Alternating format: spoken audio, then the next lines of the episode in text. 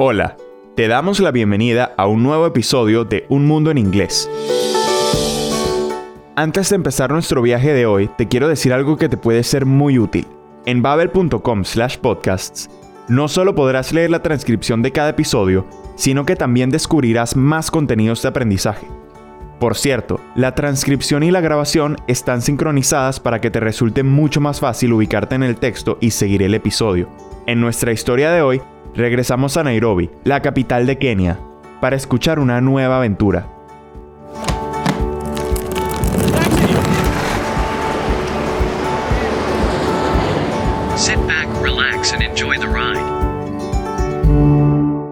Soy Rodrigo y en este podcast te invito a que des una vuelta por el mundo virtual conmigo.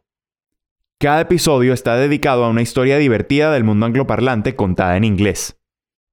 Mientras escuchamos la historia, te ayudaré para que aprendas nuevas palabras y haremos un repaso breve de algún tema de gramática. ¿Todo preparado para despegar? Pues vamos.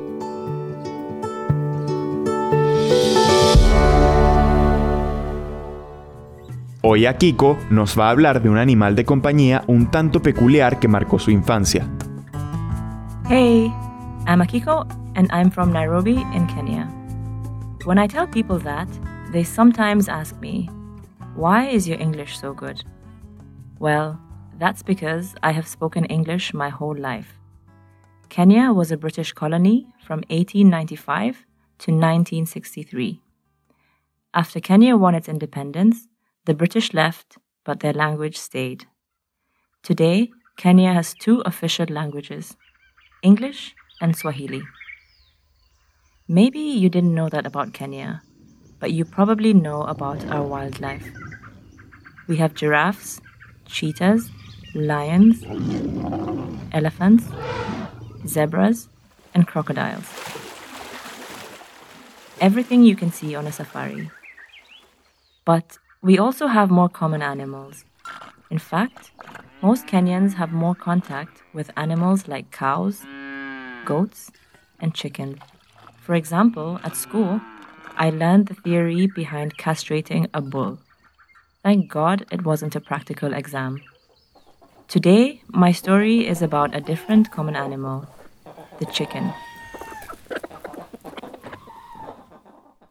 Kenia es un país conocido por sus paisajes espectaculares y su wildlife, fauna salvaje.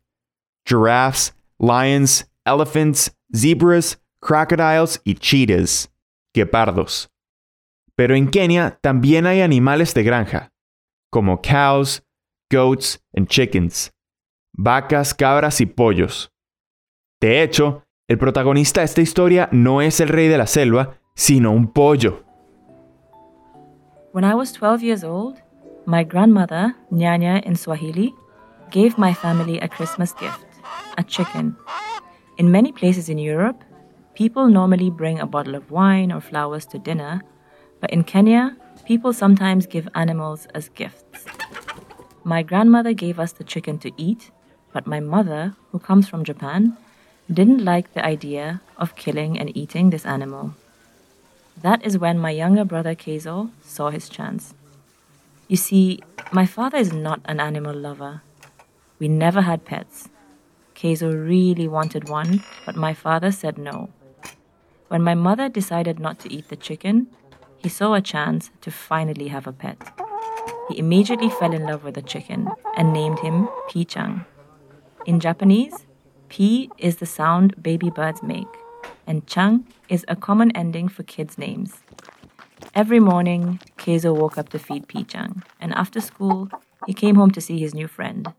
It was a little strange, but also pretty cute. Un pollo vivo como regalo de Navidad. Christmas gift. No solo la madre de Akiko se sorprendió. Para mí también es algo poco común, pero por lo visto en Kenia es habitual regalar animales vivos para luego comérselos.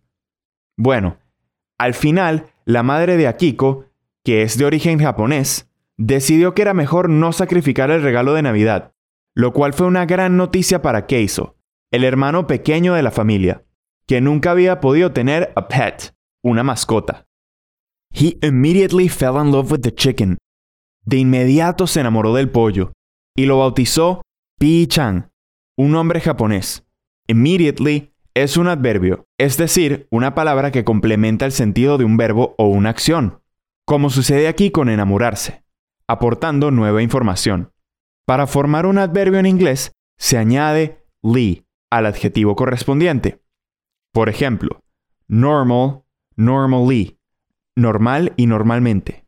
O real, really, real y realmente. ¿Lo has notado? En español hacemos lo mismo cuando añadimos la terminación mente. Pero regresemos a Kenia, donde Keiso y Pichan se convirtieron en los mejores amigos del mundo. Keizo did the same thing every day for two weeks. Wake up, play with Pichang, go to school, come home, play with Pichang. Until one day, we got off the school bus and went into our house. We said hello to Regina, our maid. She visited her family outside Nairobi for Christmas, and it was her first day back. We'll have dinner at 7 o'clock. Be here on time, or your food will be cold, she said.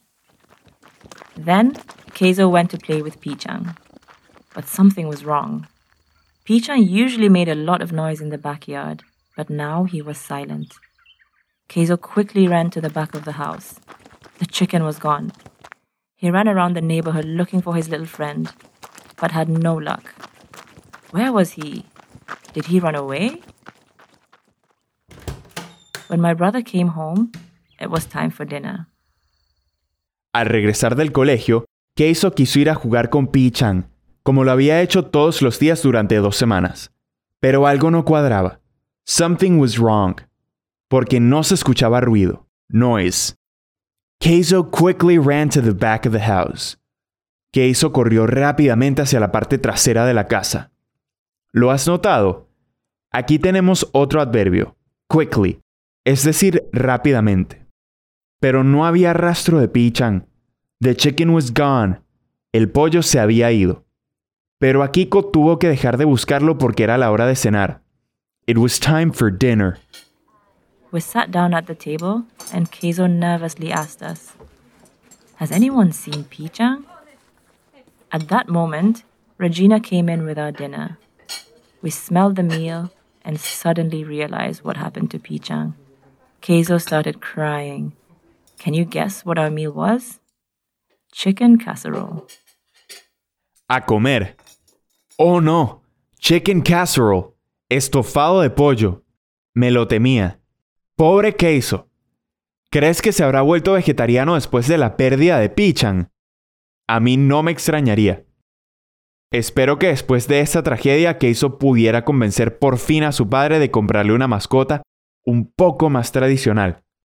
Ahora que nuestro episodio llega a su fin, espero que te haya gustado y te haya ayudado a aprender y practicar nuevas palabras como gift, pet o quickly. Si quieres aprender más acerca de los adverbios, aquellas palabras que usamos para decir cómo se lleva a cabo una acción, no dudes en echarles un vistazo a los cursos para principiantes en la aplicación de Babel. Nos alegrará mucho saber qué te pareció la historia de hoy. Por eso, no dudes en compartir tus comentarios con nosotros por correo electrónico a podcasting.babel.com o directamente a través de tu aplicación de podcast. Te agradecemos por habernos escuchado y te esperamos en la próxima escala de nuestro viaje.